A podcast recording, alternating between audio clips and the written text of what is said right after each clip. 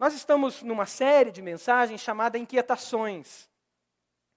Quais são as inquietações do seu coração? Seu coração fica inquieto diante de algumas coisas? Seu coração fica inquieto, por exemplo, diante da miséria?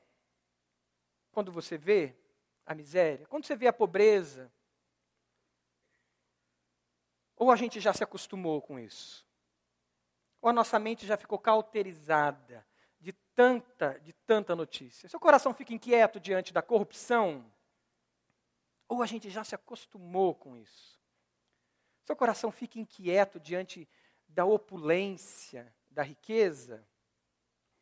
Ou isso não mexe com você? Quando de repente você recebe aquela bolada, aquele FGTS, você ficou lá na fila e recebeu uma bolada, teu coração fica inquieto, no sentido de dizer: Senhor, e agora o que, que eu faço com isso? A vida do discípulo de Jesus, a vida do caminho do discipulado, ela traz inquietações. Porque o discípulo está conectado com o coração do Pai. E nesse mundo existem dezenas de coisas que querem nos afastar do coração do Pai. Dezenas de coisas que roubam a nossa fonte de adoração. E a gente começa a adorar outras coisas que não ao Pai, não a Deus. E nessa tensão, nós entramos em inquietações. Se você vive inquieto, se existem inquietações saudáveis, eu não estou falando daquela inquietação do vazio, da não presença de Deus, mas se existe uma inquietação santa no seu coração, você é normal, você é um discípulo de Jesus. E o discípulo vive por isso. Por isso, nós estamos vivendo essa série chamada Inquietações. Se você não tem assistido, as, as mensagens anteriores, assista. Entre na internet, conecte-se lá. E hoje eu queria meditar com os irmãos sobre pobreza e riqueza, as inquietações diante disso. E o texto que Deus me deu foi um texto que está lá em Lucas, muito conhecido, Lucas 19. Abre lá, essa história você deve conhecer, já ouviu, tem música falando dessa história. Então abre lá a sua Bíblia. Tem alguém perto de você que está sem Bíblia? Dá uma olhada aí do lado. Se a pessoa está sem Bíblia, senta perto dessa pessoa, pergunta o nome dela e compartilha com ela a palavra. Se o seu marido está sem Bíblia, cutuca ele e diz: traz a Bíblia. Se a sua esposa está sem Bíblia, cutuca ela e diz: traz a sua Bíblia. Né? Para anotar, para sublinhar, para ruminar, mastigar a palavra de Deus. No meio do seu boletim também tem uma folha ali onde você pode fazer as suas anotações. Tem, papel, tem caneta, e é, lápis aí na frente, e lá você pode fazer as anotações dos textos bíblicos que nós vamos ler, para você meditar durante essa semana nesses textos, ainda mais do que Deus vai falar com você hoje. A história de Zaqueu. Jesus entrou em Jericó e atravessava a cidade. Havia ali um homem rico chamado Zaqueu, chefe dos publicanos. Ele queria ver quem era Jesus.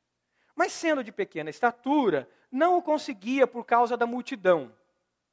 Assim, correu adiante e subiu numa figueira brava para vê-lo, pois Jesus ia passar por ali.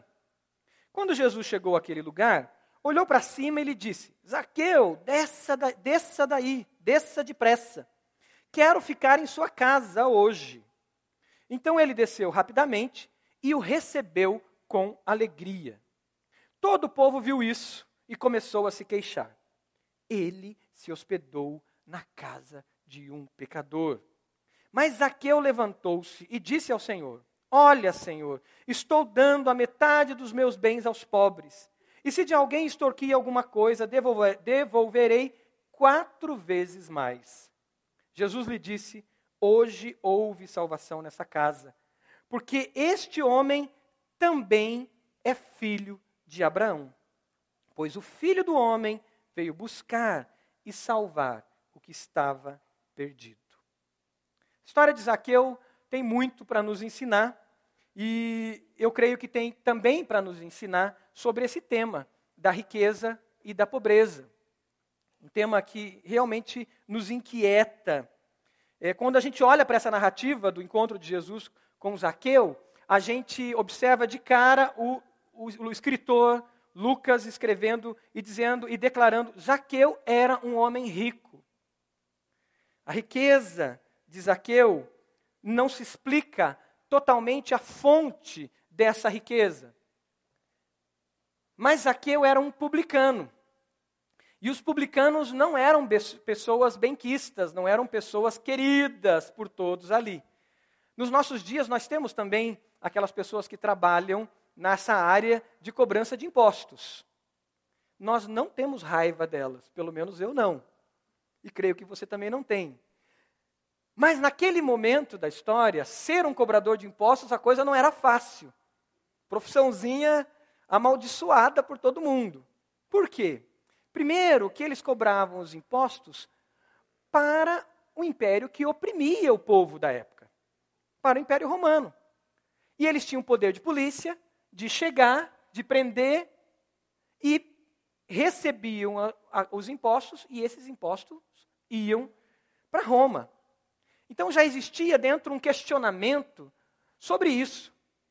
Como se eles tivessem, esses publicanos, eles estavam a favor do império, eles estavam é, cooptados pelo império, estavam levando vantagens do império romano. E isso gerava no povo uma indignação e ninguém gostava deles. Mas pior que isso, o publicano, ele extorquia. Ele chegava e cobrava além do que deveria ser cobrado. E ele roubava. Ele roubava das pessoas, que ele cobrava os impostos, e muitos também roubavam de Roma também. Então ele também não era muito bem querido pelos próprios romanos porque eles ficavam com parte da riqueza para eles mesmos. Imagine Zaqueu, então, quando Jesus vai à casa dele. O pessoal ficou indignado. O que, que é isso? Como que Jesus vai na casa de um publicano? Alguém que nós não gostamos dessa pessoa. Existe mal na riqueza em si? Existe mal na pobreza em si? A pobreza é consequência do pecado, no sentido de que se estou pobre é porque eu não tenho a bênção de Deus sobre mim? Ou o contrário, se tenho riquezas é porque a bênção de Deus está sobre mim? Existe mal em ser rico? A Bíblia não não trata isso dessa maneira. A gente comumente diz, popularmente diz, que as riquezas são fontes de males. Mas a Bíblia não diz isso. Lá em 1 Timóteo 6, 10, você pode anotar esse versículo. A palavra de Deus diz que o amor às riquezas, o amor ao dinheiro é a raiz de todos os males. O amor ao dinheiro é a raiz de todos os males. E o texto ainda continua, 1 Timóteo capítulo 6, versículo 10, dizendo que algumas pessoas, por cobiçarem ao dinheiro, pela ganância, pela avareza, desviaram-se da fé e se atormentaram a si mesmos com muitos sofrimentos. Jesus também traz o tema da riqueza, em várias situações. Uma delas, e bem conhecida, é quando Jesus diz que nós não podemos servir a dois senhores. Você deve lembrar desse texto, lá de Lucas capítulo 16, versículo 13. Jesus diz: Nenhum servo pode servir a dois senhores, pois odiará um e amará o outro, ou se dedicará a um e desprezará o outro. Vocês não podem adorar a Deus e a Mamon. Jesus nomina as riquezas como uma entidade, como um Deus, aonde eu posso adorá-lo. Pensando sobre esse tema e vendo a narrativa de, de Zaqueu, eu pensei em três formas, ou três, três evidências, que mostram se adoramos as coisas, os bens, ou até nós mesmos, e mostra se adoramos de fato a Deus. Principalmente com relação a riquezas. Três coisas podem nos ajudar a entender se adoramos as riquezas ou não, se adoramos as posses ou não. A primeira é a origem das nossas posses. Elas mostram muito de nós. Ou a origem daquilo que a gente não tem, ou a origem da nossa pobreza. A segunda é o uso que nós fazemos das nossas posses, dos nossos bens. E a terceira é o destino que nós damos a elas. Eu queria olhar a partir desses três aspectos: a vida de Zaqueu e esse tema. O primeiro é a inquietação diante da origem das riquezas e da pobreza. Por quê? No caso de Zaqueu, a riqueza, em boa parte, tinha sua origem no extorquir, em oprimir aquele que não tinha condições de se defender. E esse tema de opressão e esse tema de exploração daquele que não pode se defender é um tema que a Bíblia inteira permeia a Bíblia toda. Do Antigo Testamento ao Novo Testamento. Se você folhear a Bíblia, por exemplo, se você for para Isaías, capítulo 1, versículo 21, você encontra um texto que fala assim, que fala assim: "Vejam como a cidade fiel se tornou uma prostituta."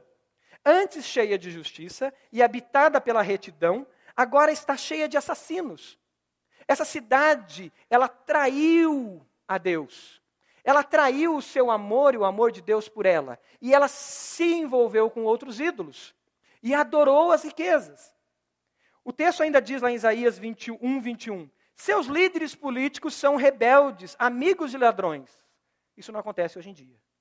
Né? Todos, só acontecia lá. Todos eles amam o suborno e andam atrás de presentes. Sabe aquele presentinho na hora que você negocia, que você faz uma negociação? E de repente a empresa chega para você e diz assim: Não, mas para você nós temos um presente especial. Eu não estou dizendo que você tem que fechar comigo. Eu estou dizendo que eu tenho um presente para você. E de repente cai na sua conta aquele presente andam atrás de presentes. Eles não defendem os direitos do órfão e não tomam conhecimento da causa da viúva. Ainda, por exemplo, Isaías 3, versículo 13. O Senhor toma o seu lugar no tribunal, levante-se para julgar os povos. O Senhor entra em juízo contra as autoridades e contra os líderes do seu povo. Vocês arruinaram a vinha e o que foi roubado dos necessitados está lá dentro da sua casa. Que pretendem vocês ao esmagarem o meu povo e ao moerem o rosto dos necessitados? Quem pergunta é o Senhor dos Exércitos. Ou ainda, Amós 8, versículo 4. Ouçam vocês que pisam os pobres e arruinam os necessitados da terra, dizendo: quando acabará a lua nova para que nós possamos vender o nosso cereal? E quando terminará o sábado para que comercializaremos, para comercializarmos o trigo? E olha só agora, diminuindo a medida, aumentando o preço e enganando com balanças desonestas e comprando o pobre com prata e o necessitado com um par de sandálias, vendendo até palha misturada com trigo. Você já viu isso em algum lugar? Não acontece hoje em dia. A realidade da palavra de Deus é que existem riquezas, e não são poucas, que foram conquistadas a partir da opressão dos mais necessitados, a partir da manipulação, a partir de uma sandália que eu dou para que ele vote em mim. Aqui eles davam uma sandália. O que, que é dado hoje? Para que de repente ele vote, para que de repente eu acalme ele ele não se preocupe. Para que eu, eu amenize e não dê voz àqueles que não têm voz. A corrupção na empresa e no governo está sugando cada vez mais. Empresas, corruptos e corruptores. Os dois lados, sugando e criando cada vez mais pobreza e miséria.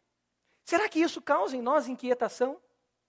Será que quando eu vejo as notícias na televisão, isso me causa inquietação e eu dobro meus joelhos diante de, de Deus? Será que quando eu vejo a notícia, eu olho para mim e aponto o dedo para mim, para que eu olhe, olhando para mim, eu diga: Senhor, será que há em mim algum caminho mau?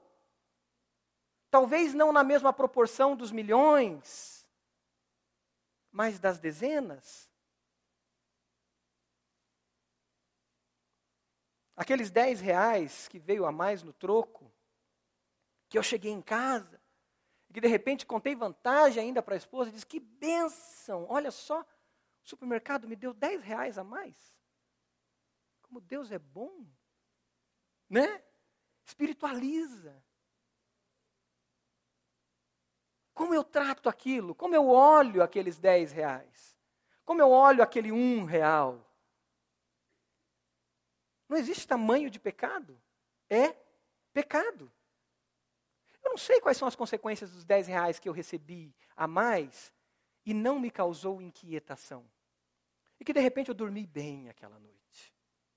E no outro dia eu esqueci. Eu até pensei, talvez, em devolver. Coitada da pessoa que estava no caixa. Mas eu esqueci e ficou comigo. Eu não tenho noção das consequências que lhe pode ocorrer. Talvez a dispensa daquela pessoa do trabalho, por causa de 10 reais. Se você nunca viu isso acontecer, eu já vi acontecer. Mas eu durmo tranquilo.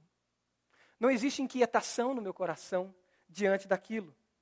E eu olho para os 100 reais do suborno, talvez do guarda, que foi subornado ou que aceitei ser aceitei participar daquele, daquela corrupção.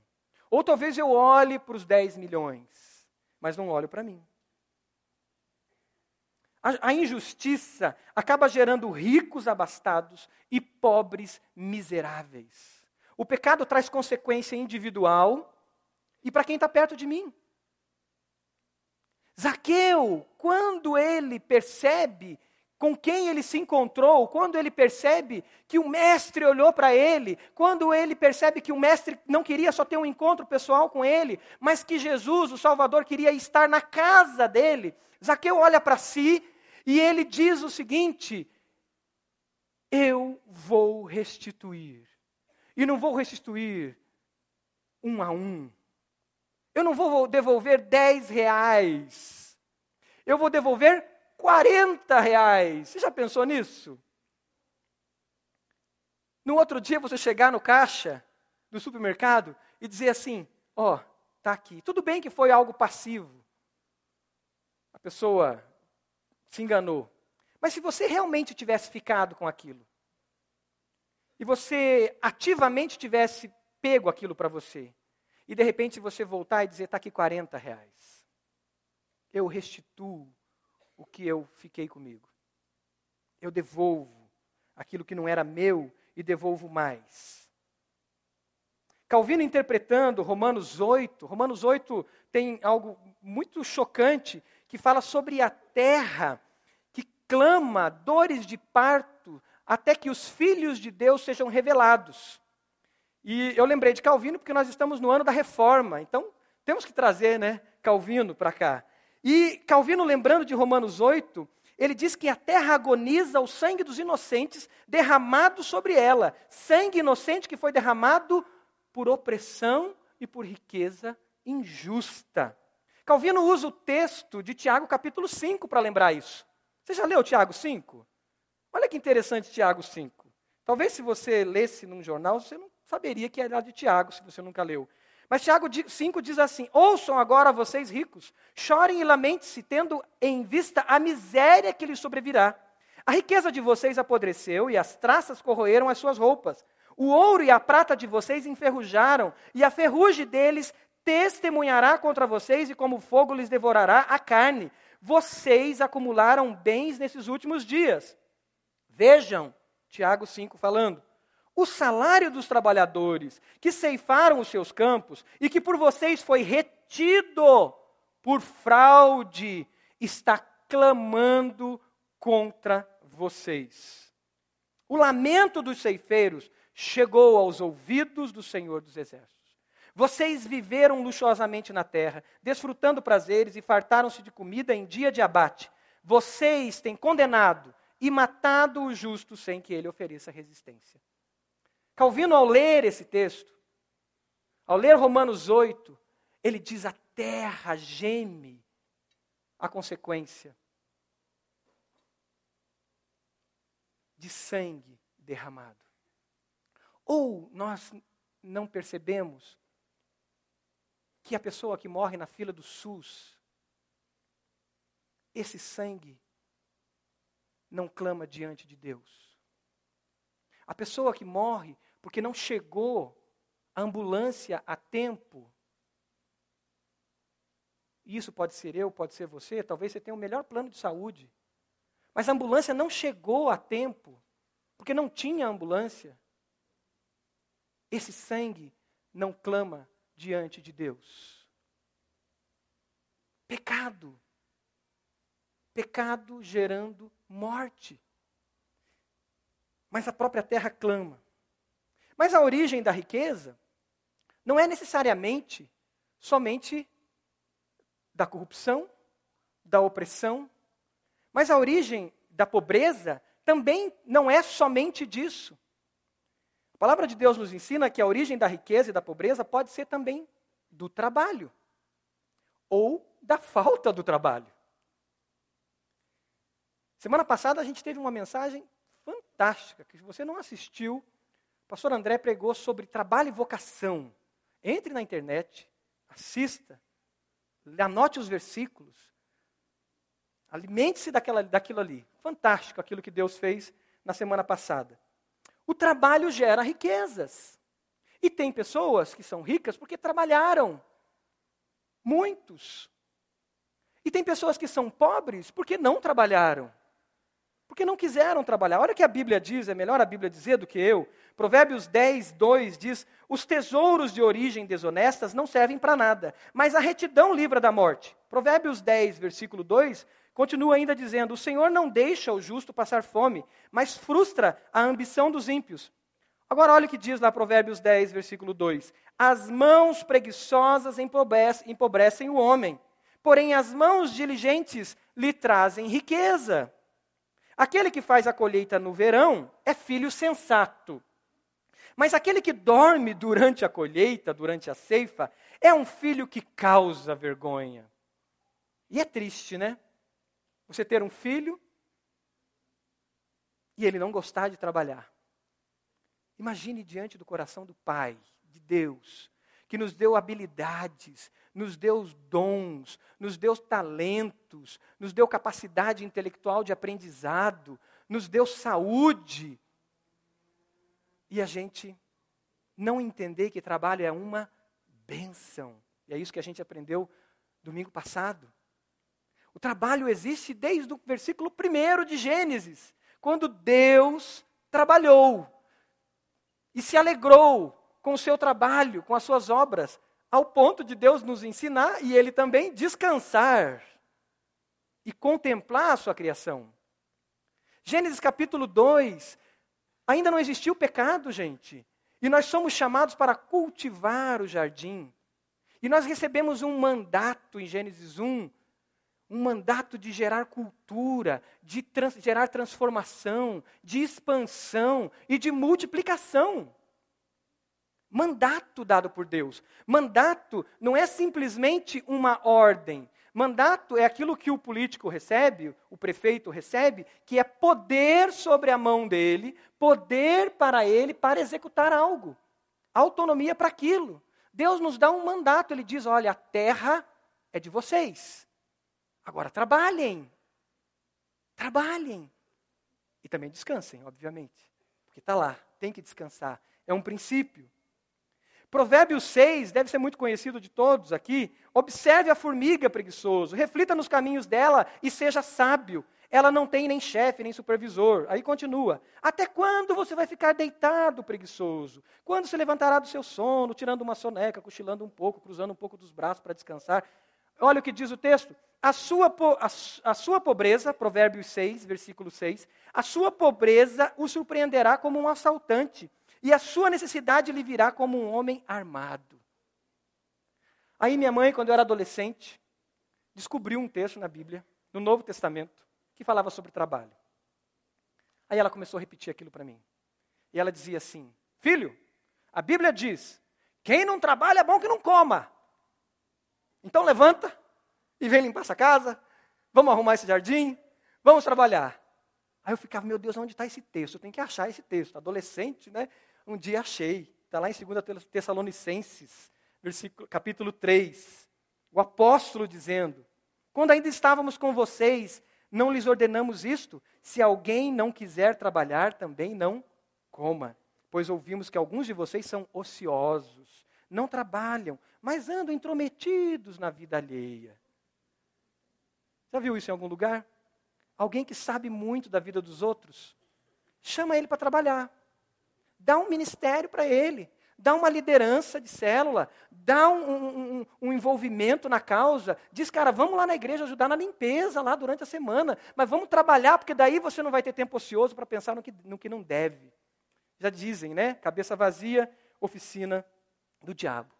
O trabalho gera riqueza, o trabalho gera alegria ao coração do pai, o trabalho multiplica bênçãos na vida das outras pessoas, mas a falta do trabalho também gera pobreza. A pobreza pode ter sua origem também nas circunstâncias adversas. Quantos nesse dia estão saindo de suas casas, de suas cidades, porque não têm trabalho? Porque estão fugindo de opressão? Quantos estão chegando hoje em Curitiba? Chegando, na esperança de conseguir um trabalho e de mudar a realidade. Eu lembro da minha família que na década de 70 saiu do interior do Paraná, geada no, no norte do Paraná, morreram os cafezais, os pés de café, e tiveram que migrar, sem nada, sem nada. Meu pai recém-convertido, minha mãe recém-convertida. E eles vieram, não tinham onde morar, foram para um aluguel, não conseguiram pagar o aluguel. E de repente alguém diz para eles assim: Olha, está tendo uma invasão ali, e vamos para lá. E eles foram, desesperados, não tinham. Foram morar na beira de um valetão. A gente chama de rio, né? Mas eu vejo aquilo ali, para mim, sempre é valetão. Está lá, bonitinho e tal, mas estava lá. Fizeram ali uma casa. Passou acho que dois meses, minha mãe sempre contava essa história. Chegou a prefeitura, dizendo: olha, isso aqui, vocês não podem estar aqui, isso é ilegal, etc, etc, etc e tal. E vocês têm que sair, porque senão essa casa vai para dentro desse valetão e essa criança vai junto. Imagine isso, eu tinha um ano de idade coração de uma mãe quando ouve um negócio desse. E a minha mãe, naquele fervor pentecostal, olhou assim para o pro, fiscal, nos olhos dele disse assim: Meu Deus, não vai deixar faltar o pão. E nós vamos conseguir trabalho. E nós vamos sair daqui. Pode ter certeza disso. Meu pai começou a trabalhar em três trabalhos. Era guarda noturno à noite, costurava e guarda também durante o dia. E minha mãe começou a trabalhar na área de limpeza. Dois meses eles estavam alugando uma casa, estava saindo de lá. Glória a Deus por isso. Deus não deixa faltar. E a minha mãe com as dificuldades físicas, na visão, uma série de dificuldades. E Deus começa a mudar a história da família. De repente, meu pai trabalhando na casa do Dr. Belmiro Valverde, ninguém parava na casa desse homem. Mas o testemunho do meu pai, de um cristão, de um discípulo de Jesus, foi tão grande que esse homem um dia chegou e falou assim para o meu pai: Olha, eu vou fazer uma coisa que é, eu, eu, vou, eu, vou, eu vou perder. O Dr. Belmiro Valverde falou. Mas eu tenho que fazer para o senhor. Eu quero te arrumar um trabalho melhor do que esse, e quero que você estude. E meu pai falou assim: volte a estudar. Meu pai, como assim? Ele, ele contou: aqui não para guarda noturno nessa casa. Mas você parou. Mas tem alguma coisa em especial em você, eu quero te ajudar. Ele e meu pai foi trabalhar na COP, na coordenação de orçamento do Estado, voltou a estudar, e isso mudou a história da família. Testemunho. Depois, quando eu tinha 20 anos, eu fui agradecer ao Dr. Belmiro Valverde e pude dizer para o Dr. Belmiro Valverde: sabe o que, que fez aquilo no coração do Senhor? Meu pai já disse isso para o Senhor, Dr. Belmiro, mas aquilo foi Jesus. Porque meu pai tinha Jesus. E eu pude falar de Jesus. Eu, agradecendo ao Dr. Belmiro, eu pude também falar de Jesus para ele. A pobreza pode ter, sim, a ver com as circunstâncias, momentos difíceis, quando você perde seu emprego, você pega uma enfermidade, você está doente, você não tem condições. Momentos complicados. Infelizmente, às vezes a gente julga a pessoa que está lá, mas a gente não sabe a história dela. E ela precisa de Jesus e de alguém junto, ensinando a palavra de Deus para que a realidade mude. A pobreza também pode ser uma opção pessoal. É. Quantas pessoas que deixam a sua carreira, uma carreira de sucesso, que poderia ganhar muito dinheiro, e ela opta por uma vida que ela sabe que não vai ficar rica. E ela opta e vai para outro país, ou deixa a sua empresa, ou deixa a sua carreira, deixa aquele concurso público que estava pronto para fazer, e ela diz: Não, eu quero me dedicar ao Senhor. Ela não está optando pela miséria. Ela está optando por um estilo de vida simples. Ela está optando por não gastar tanta energia naquela carreira, que vai glorificar a Deus também, porque não é errado uma carreira, porque uma carreira pode glorificar a Deus, uma carreira, uma carreira traz honra ao nome do Senhor, porque nós usamos nossos dons, nossos talentos ali, e o nome de Jesus é glorificado através daquilo. Mas de repente essa pessoa opta e diz: Não, eu tenho uma outra carreira que não dá dinheiro, mas eu quero crescer, eu quero aprender e eu quero abençoar, me dedicando a ela. Então é pecado ser pobre? Essa pessoa que optou, então, ela é amaldiçoada? Não. É bênção. Também. Quantos nós vemos na Bíblia e quantos você conhece que fizeram essa opção? Essa inquietação precisa mexer conosco. E isso mexeu com Zaqueu e fez Zaqueu fazer o quê? Descer.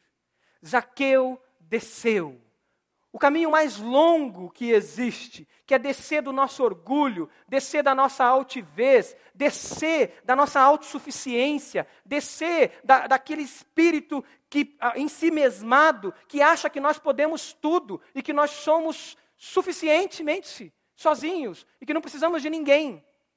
Ele desceu paixão é, é uma reviravolta dentro de nós, um ímpeto do amor em movimento. Eu não consigo ficar parado.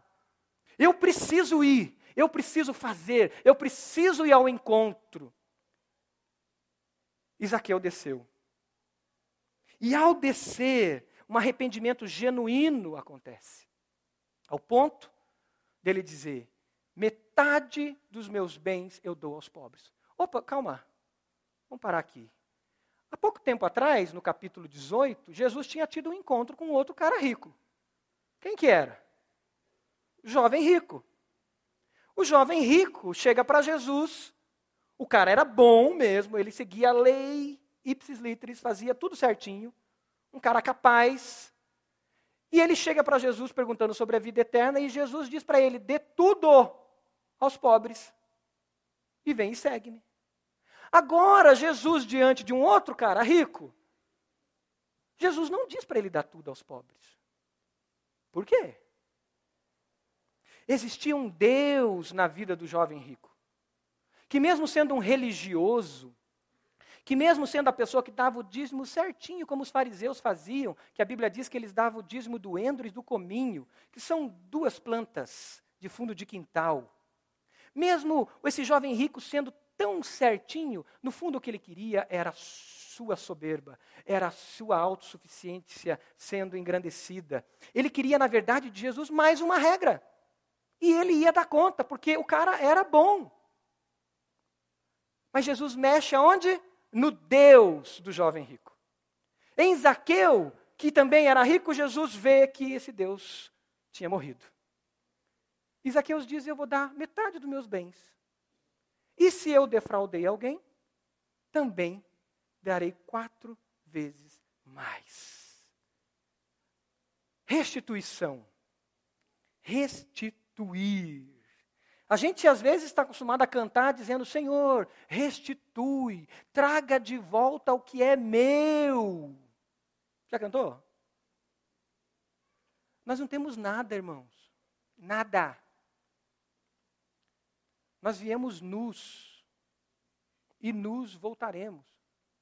Após o pecado, o ser humano se viu nu, se viu frágil. E teve que o Pai eterno matar um animal, teve que trabalhar, matar um animal, fazer roupas e vestir o ser humano. O primeiro cuidado, zelo, trabalho após o pecado é Deus fazendo roupas para os seres humanos. Nós não temos nada. Tudo é do Senhor. Tudo pertence a Ele. O custo do discipulado é o sangue de Jesus derramado na cruz por nós. Para que nós tivéssemos roupas. Primeiro, o acolhimento espiritual. Primeiro, o acolhimento na sua identidade, quem você é, que é que Jesus faz. Jesus chama Zaqueu pelo nome: Zaqueu, desce daí. Numa tradução mais literal e, mais é, é, é, antiga, chama-se varão. E nessa tradução, é, você é um cidadão, você é uma pessoa com dignidade, desce daí. Esse acolhimento do Senhor por nós, no nosso encontro com Jesus, quando Ele resgata em nós a nossa essência de fato. Porque o que nós somos está em Deus e não no que nós temos. Não na nossa capacidade, não na sua capacidade intelectual, não na sua capacidade de olhar e criticar e, e fazer análise e, ó, oh, porque eu posso não ter dinheiro, mas eu posso me orgulhar da minha capacidade, que é um bem que eu tenho, um dom, um talento, uma habilidade. E eu vivo em si mesmado nisso.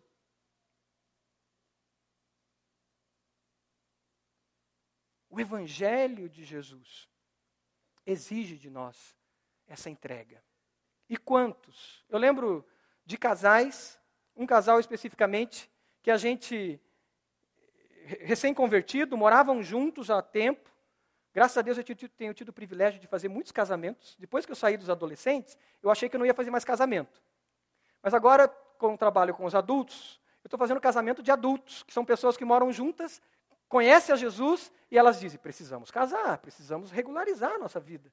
E aí, um casal que eu ia fazer o casamento, ia preparar para batizar, ele disse: Pastor, mas eu vou perder dinheiro com essa questão do casamento, porque eu tenho uns negócios.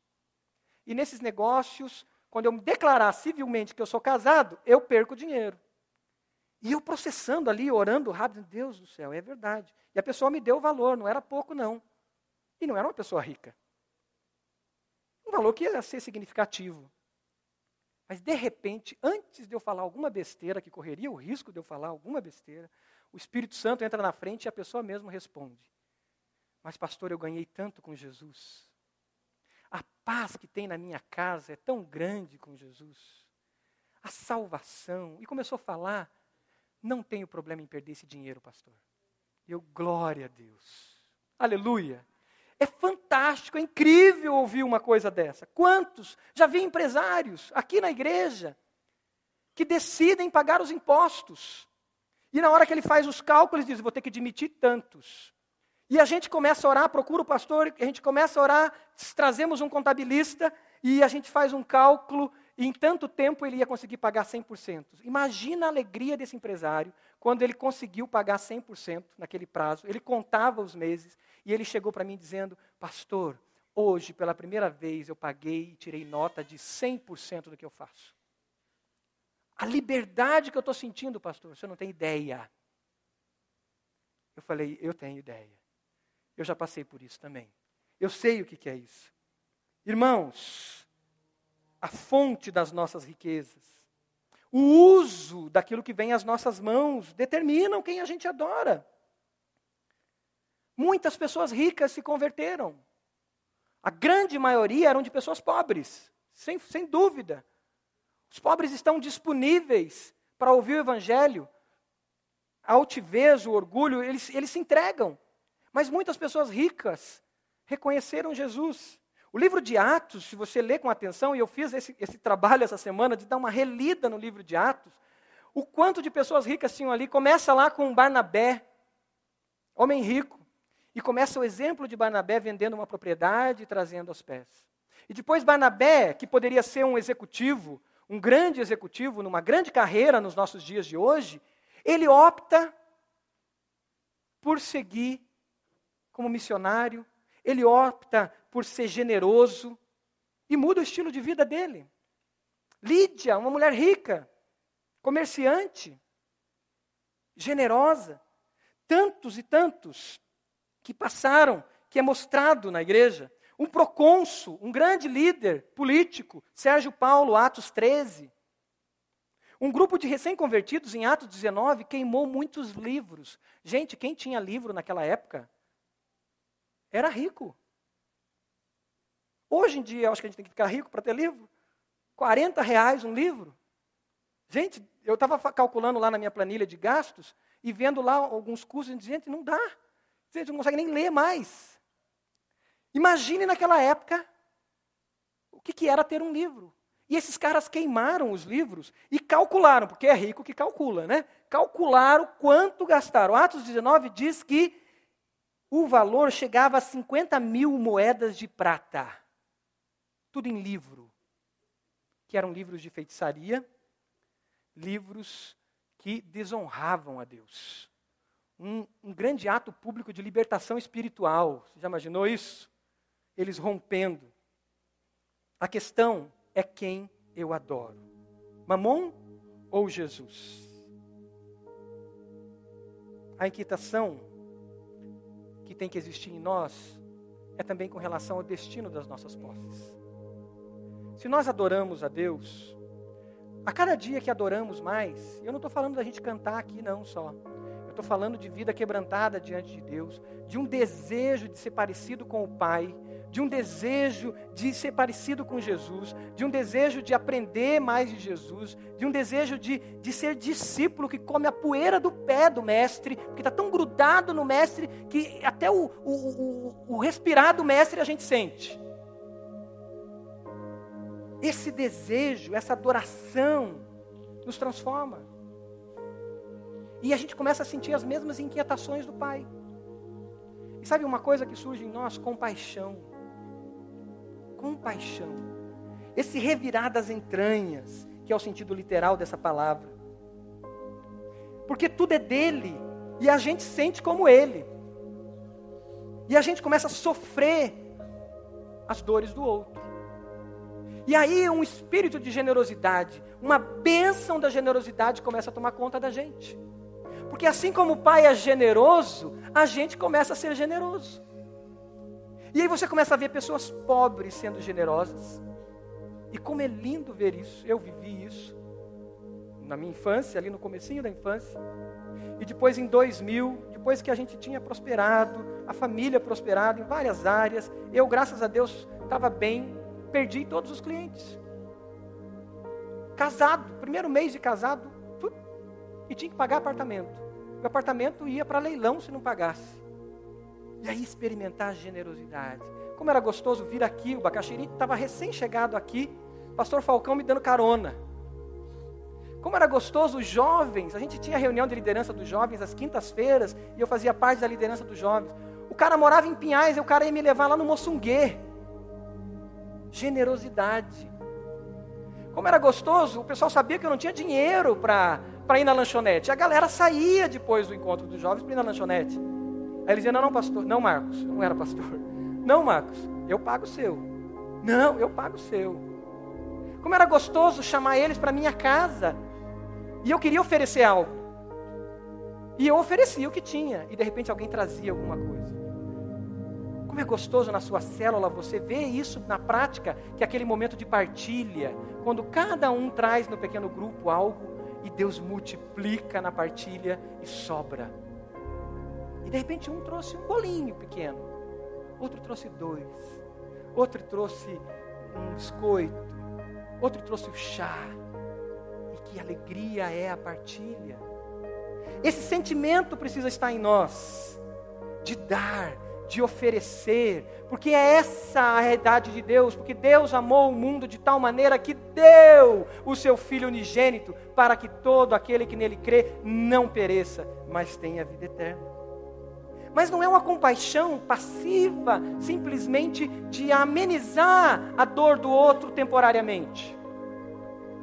Porque na verdade o que os poderosos querem de nós é que a gente viva um pouco dessa compaixão que eles querem nos chamar de santos. Eles querem dizer que a gente é santo porque a gente deu um pouquinho para o outro, um pouquinho para o outro. Mas o que os poderosos não querem é que a gente assuma também o padrão de Deus de justiça, que questiona por que, que o outro é pobre.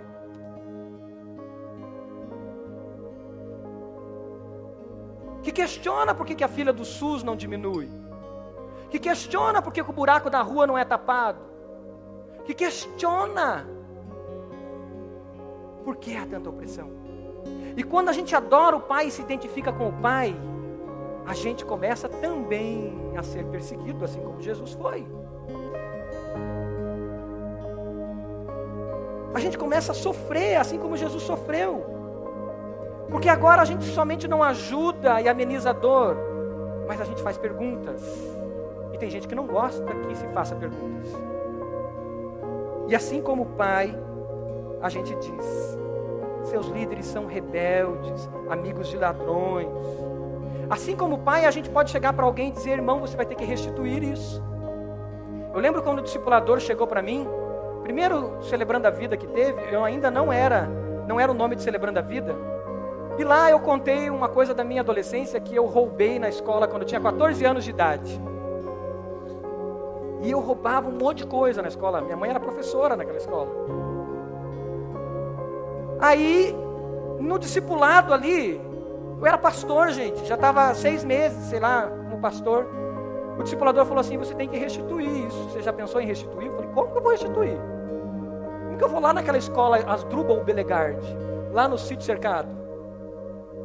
E aí o meu discipulador falou assim: ora, coloca diante de Deus. Gente, começou um desejo meu de servir em escolas. E quem é da turma, da velha guarda aí dos adolescentes e jovens, sabe como a gente fez trabalho em escolas. Mas eu não estava fazendo aquilo para pagar meus pecados. Jesus já pagou os meus pecados. Meus pecados foram pagos na cruz. Mas eu fazia aquilo com uma alegria de dizer: Senhor, eu quero abençoar aqueles que eu extorqui, aqueles que eu roubei. Libertação. Libertação, irmãos. Não tem noção do que é isso, talvez. Só quem está passando por libertação sabe o que é isso. Doeu. Mas foi tão bom. Jesus quer vida plena em nós. Precisamos abandonar o grande e daí. Nós precisamos nos envolver assim como o Pai se envolve, com paixão e justiça. Por isso temos que adorar a Deus e a cada dia querer ser mais parecido com Ele. Eu quero terminar com um texto de Isaías capítulo 1, que é uma palavra para nós. Isaías, o profeta, chega diante do povo e diz: Pelas palavras do Senhor, eu estou cansado dos seus cultos solenes. Estou cansado dos seus momentos de adoração. Estou cansado dos seus momentos de louvor. Estou cansado de todos os encontros que vocês têm. Ele diz: Vocês são governantes de Sodoma. Parem de oferecer sacrifícios, ele diz. Parem de trazer ofertas inúteis suas festas.